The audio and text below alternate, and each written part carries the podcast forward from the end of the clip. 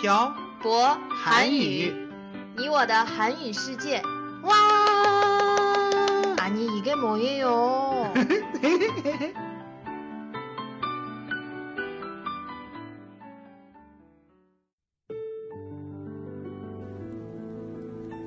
“跟朴博学韩语”，请在淘宝搜索店铺“朴博韩语”查看课程详情。欢迎大家一起来学习。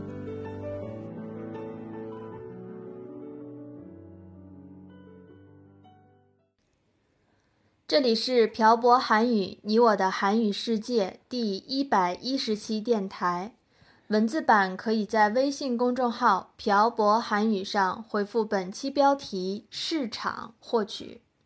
안녕하세요여러분，빡빡한국어의小博쌤입니다。 안녕하세요 여러분 빡빡 한국어의 연동쌤입니다 연돈쌤, 오늘은 무엇에 대해서 이야기를 할 거예요? 사실 무엇에 대해서 이야기를 해야 할지 모르겠어요 왜요? 왜냐하면 110회의 대화를 써오면서 대부분의 주제에 대한 이야기를 다 한 것 같아요 그러면 어떻게 해요? 이번 기회를 빌어서 음. 청취자 여러분들께 부탁 아닌 부탁을 하고 싶어요 무슨 부탁이에요? 저 혼자 대화의 주제를 생각하는 건 한계가 있으니까 음. 여러분들이 듣고 싶으신 주제를 댓글에 남겨주시면 아주 감사할 것 같으니 많이 남겨주시라는 부탁이요. 네, 맞아요.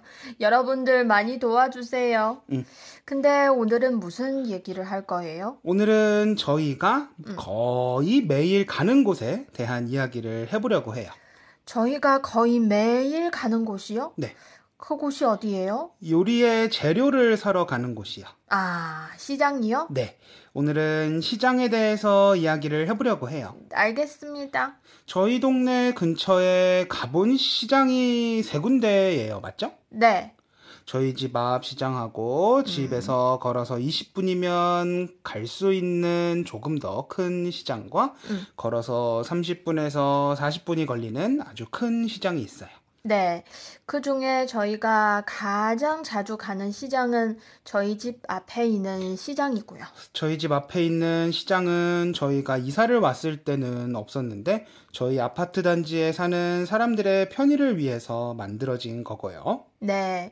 그 전에는 20분 정도 떨어진 거리에 있는 시장에 가서 물건을 샀었어요. 음, 잘 생각해보면 북경에 살 때도 항상 집 근처에 시장이 있었던 것 같아요. 맞아요. 연돈쌤도 그랬어요? 네.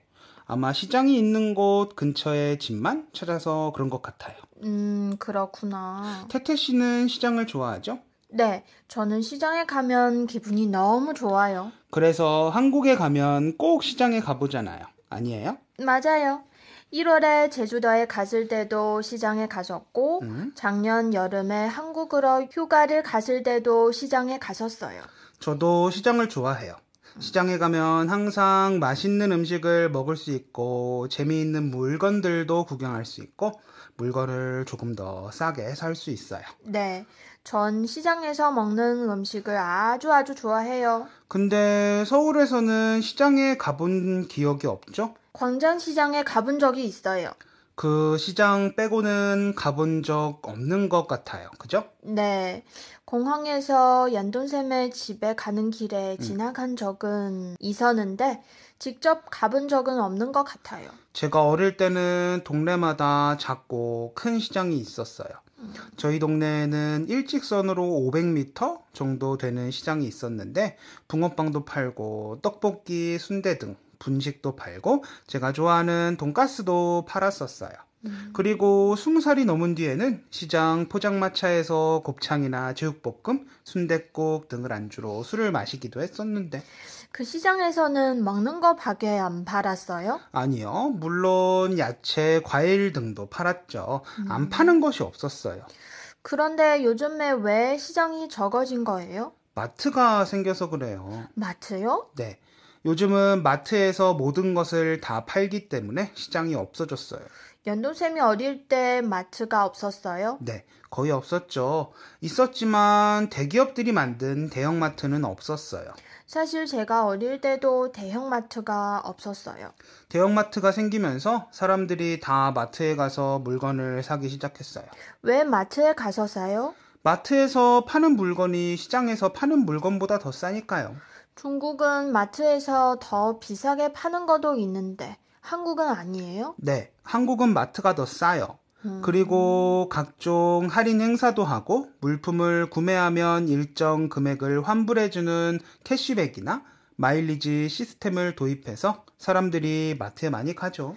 한국에 가면 부모님 댁 근처에 있는 마트에 꼭 가는 것 같아요. 그 마트가 생기기 전에는 아파트 단지 안에 있는 슈퍼나 집 근처에 있는 시장에 가서 물건을 샀는데 마트가 생긴 뒤에 사람들이 다 마트에 가서 물건을 사기 때문에 작은 슈퍼들은 장사가 잘 안 된대요.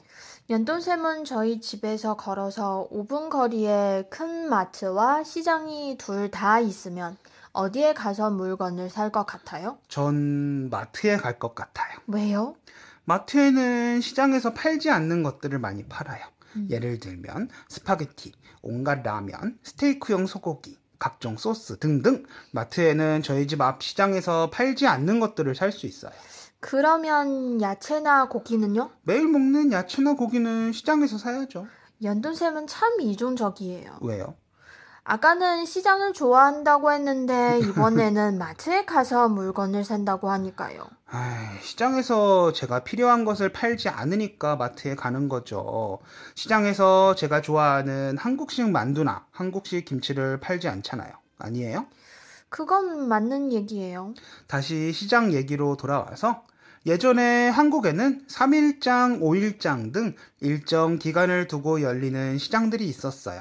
지금 시골에도 이런 장들이 있고요. 지난번에 연돈샘의 외할머니 댁에서 한 달 정도 살 때 가본 적이 있어요. 맞아요. 시골에도 큰 마트가 있지만 이런 3일장, 5일장에 가서 물건을 사시는 분들이 아직 많으신 것 같아요. 서울에도 이런 장들이 있어요? 서울에는 아마 없을 거예요. 서울에서 시장은 이미 랜드마크가 되어버렸어요. 광장시장처럼 말이죠? 네. 서울뿐만 아니라 비교적 큰 도시의 시장은 사람들이 문화 체험을 하러 가는 곳이지 진정으로 물건을 사려고 가는 사람들은 얼마 되지 않을 거예요. 하긴 광장시장만 봐도 물건을 사러 오는 사람보다 관광을 오는 사람이 더 많은 것 같아요. 하여튼 마트도 좋지만 이런 시장들도 장사가 잘 되는 시대가 왔으면 좋겠네요. 네, 저도 그랬으면 좋겠어요. 그러면 오늘 내용은 여기까지 하고 우리 시장에 내일 먹을 거 사러 갈까요? 그래요. 연돈쌤 오늘도 수고하셨어요. 네, 태태 씨도 수고하셨어요. 음, 오늘은 시장에 대해서 이야기해 봤습니다.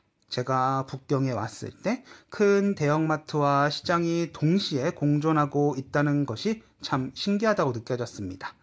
여러분이 사시는 곳은 시장이 더 많은가요? 아니면 대형마트가 더 많은가요? 대형마트는 대형마트대로의 장점이, 시장은 시장만의 매력이 있는 것 같습니다. 물론 요즘에 저는 마트를 더 선호하지만요. 여러분은 마트와 시장 중에 어떤 곳을 더 선호하세요? 오늘은 두 곳 중 어느 곳을 더 좋아하는지와 그 이유를 댓글에 남겨주세요. 그리고 여러분들이 듣고 싶으신 주제도 댓글에 남겨주세요. 오늘 내용은 여기까지 하겠습니다. 지금까지 빡빡 한국어의 샤보쌤과 연동쌤이었습니다. 들어주신 분들 감사합니다. 다음에 봐요. 안녕. 안녕.